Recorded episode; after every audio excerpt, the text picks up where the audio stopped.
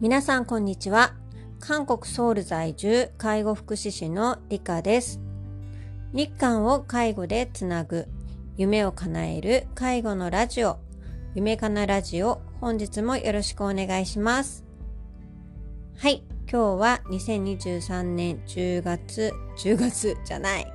12月2日の土曜日の朝でございます。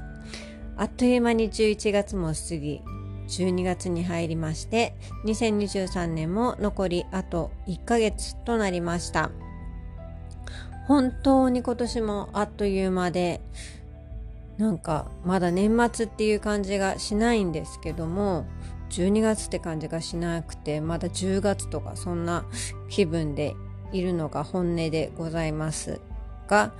今このポッドキャストを収録しようとアプリを開いたら Spotify のなんか1年のまとめみたいのがあって1年間にあなたはこんなにあのポッドキャストをやりましたよみたいななんかお知らせみたいなのが来ていて、まあ、今年もまだありますがなんか、うん、やったりやらなかったりのポッドキャストでしたがでもそれでもなんか去年よりいい結果ですよみたいななんか頑張りましたねみたいなお知らせが来てあこれもちょっとずつだけど続けててよかったなーってなんか思うそんなあの今です。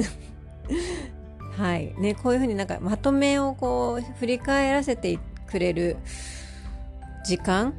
ってすごくいいですね。うん、なんか、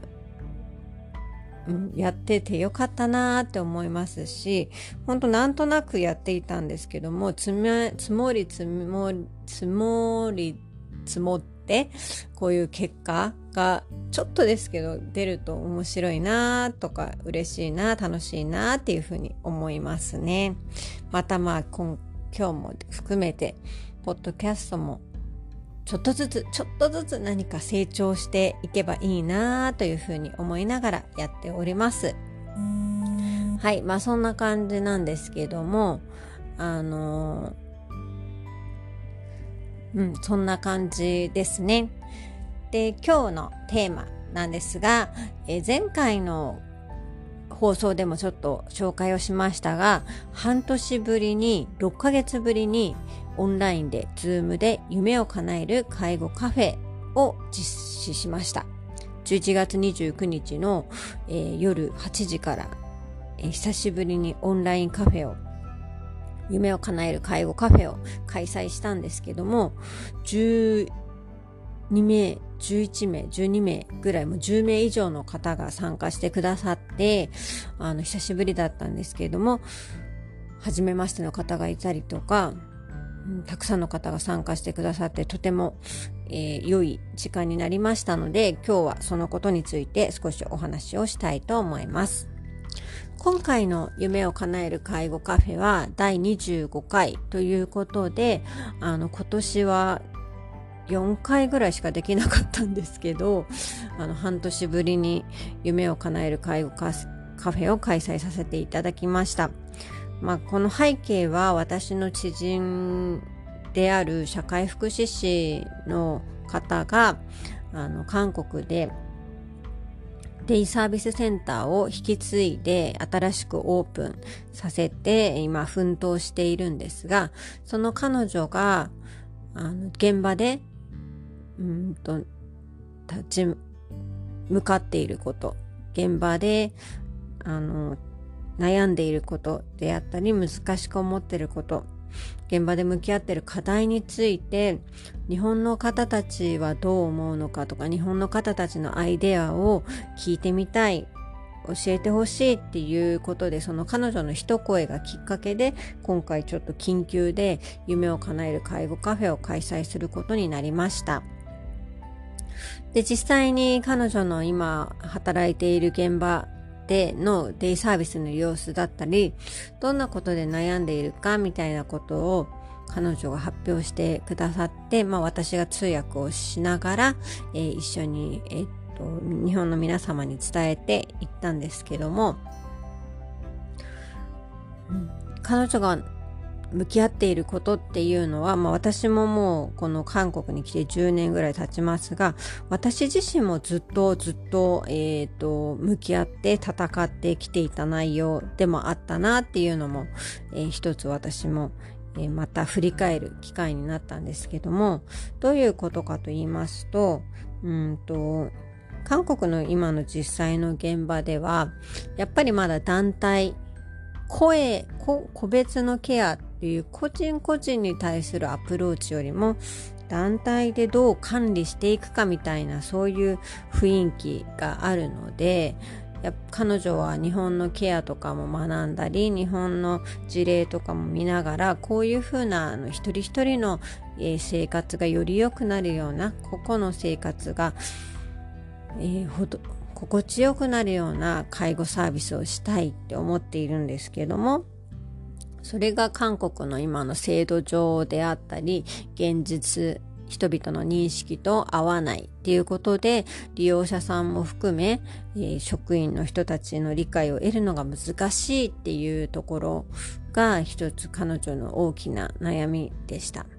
あと細かくはそのどういうふうに指導したらいいのかとかこの思いをどう伝えたらいいのかとか、うん、いろいろな細かい悩みがあったりしますがそういう部分について彼女がお話をしてくれました。でも彼女は、えっと、そのデイサービスを始めてまだ半年ぐらいなんですね。でも半年の中でいろいろなことを工夫して変えていこうっていうアクションをとって少しずつだけど彼女がやりたいことが形になっているっていう部分も少しずつ紹介してくれたのでその部分に関しては、えーと、参加してくださった日本の皆さんも6ヶ月で半年でここまでこうなチャレンジができるのはすごいっていうふうに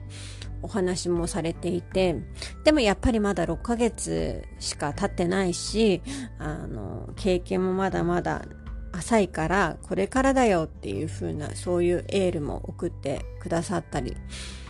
しましてすごくあのいい時間になったなというふうに思います。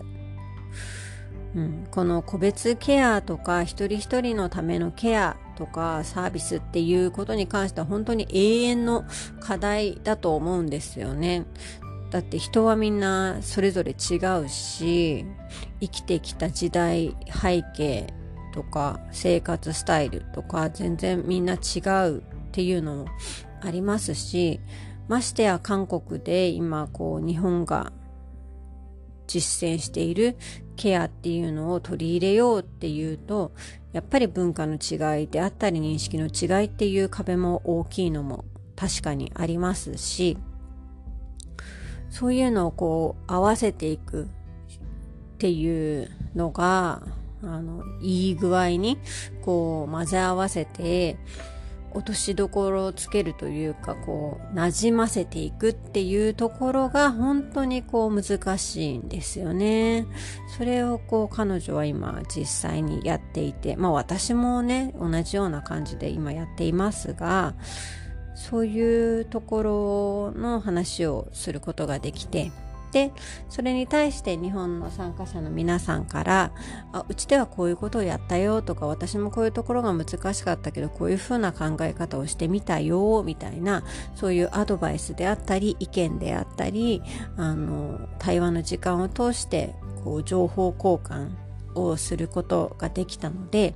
それがあのえーと、彼女にとって私の知人にとってすごく心強くなったし視野が広がるそういう機会になったっていう、えーと、お話をしてくれました。こういう交流ってなかなかこうやろうと思ってもできなかったんですけど今回この、えーと夢を叶える介護カフェを通して日韓をつなぐっていうことを今までやってきましたが、それがまあこの一つの形なんじゃないかなっていうことを思いました。うん、お互いの悩みであったり、お互いの難しいこと、または良かったことを、こう日韓を通してこう、交流しながら、えー見ていくことによって、さらにそれぞれの現場で、それぞれの世界で、あの、いい結果が出るような参考にしながら、あの、応援し合いながら、いい結果が出るような、いい雰囲気を作れるような、そういう場になればいいなっていうことが、今回また自分がやっている夢を叶える介護カフェの役割でもあるし、うん、こういう風な活動をまたしてしていきたいなっていうことを思いました。まあ、この介護カフェは今年はまあ今回の11月29日が最後になると思いますが12月はちょっと皆さん忙しいのでねあのやらないと思うんですけどもまたちょっと、えー、10えー、っと来年からは定期的にこういう風な活動もしていきたいなと思いますので、ご興味のある方は、え Facebook の、えー、夢を叶える介護カフェのグループであったり、インスタグラムでも、えー、と発信してますので、そちらを見ていただけたらなと思います。では、えー、12月最初の週末、えー、今日も一日楽しく過ごしてください。えー今日も最後まで聞いてくださってありがとうございました。アンニョン